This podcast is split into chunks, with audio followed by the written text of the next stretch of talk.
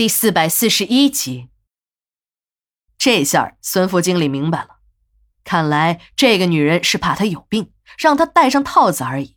他其实啊也想过这个问题，可今天事情太急，自己装套子的那个公文包忘在了家里，想要销魂还想要活命，这个东西是少不了的。虽然带着这个东西和女人做，有一点穿着袜子洗脚的感觉，可总比传染上性病要强啊。孙副经理拿过那只套子，刚要戴上，一看，这套子还是蛮高档的，进口货呀。自己以前用过，是一个朋友给自己的，说是能增加一点时间。他用了之后，感觉还是蛮舒服的。没想到这个野鸡身上竟然有这样的高档货，还真的是有点不可思议。不过他已经顾不上想这些事情了，那种胀痛让他难以忍受。他现在唯一的愿望就是上了眼前的这个女人。孙副经理戴上了套子，迫不及待的再次把这个女人压在了身下。正当他准备再次发力时，突然感觉到自己的头发被人死死的薅住，一下子把他从床上拖了下来。还没等他看清眼前的人呢，便挨了一记响亮的耳光。这一记耳光打得很重，孙副经理只感觉一片片光亮，感情这满世界都是金子。与此同时，便是一通劈头盖脸的臭骂：“你这个孙子，真他妈是找死！吃了雄心豹子胆了！老板请的顾问你也敢弄？现在我宣布一下王总的决定：从现在起，到村口执勤去，扣发两个月的工资。”这时的孙副经理才看清楚，刚才揍自己的人原来是王大富的秘书小钱。小钱正在办公室里整理文件，排王大富第二天的行程。王大富给他打来了电话，说自己请了一个酒店管理方面的顾问，受到了保安部杨副经理的刁难，给了他一个地址后，让他迅速的去处理一下，同时还赋予了小钱现场处理孙副经理的权利。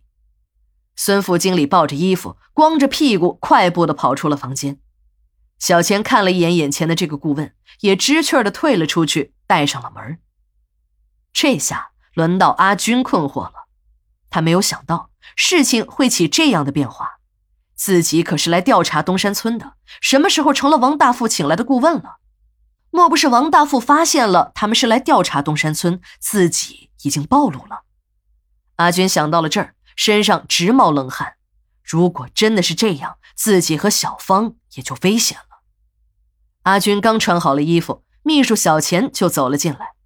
小钱礼貌地对他一鞠躬：“啊，对不起啊。”呃，我是王总的秘书小钱，叫我钱秘书就好。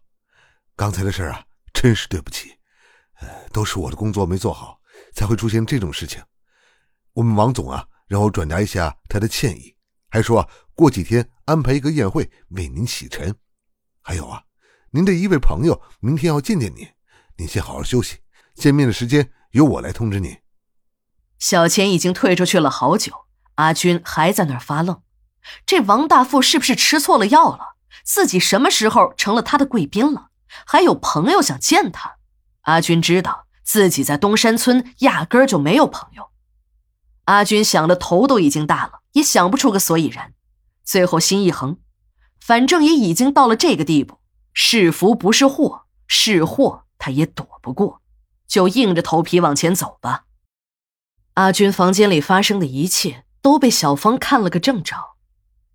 这人肉团的驻地是孙副经理的一亩三分地，他负责这里的日常保安工作。今天他太心急了，以至于进阿军房间的时候都忘记了关上门。等他趴到阿军身上的时候，他才看到了门没有关。他也想下去把门关上，可还是没舍得那么一点的时间。他知道在这里是自己的辖区，又是深夜，这里都是一些忙着做生意的小姐们。再说了，那些个小姐们都怕他，哪一个也不会有趴他门缝的胆量，所以孙副经理就更加是有恃无恐了。那些小姐们深知这个鸡头的为人，如果是新来的小姐，她一定是会先指导一下工作的。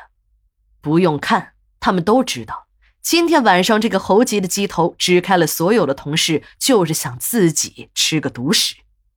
这种事情，请他们，他们也不会看的。自己天天做的就是和男人睡觉的差事儿，没事儿的时候宁可看看电视里的肥皂剧，也不会有心情去观赏这种毛片直播。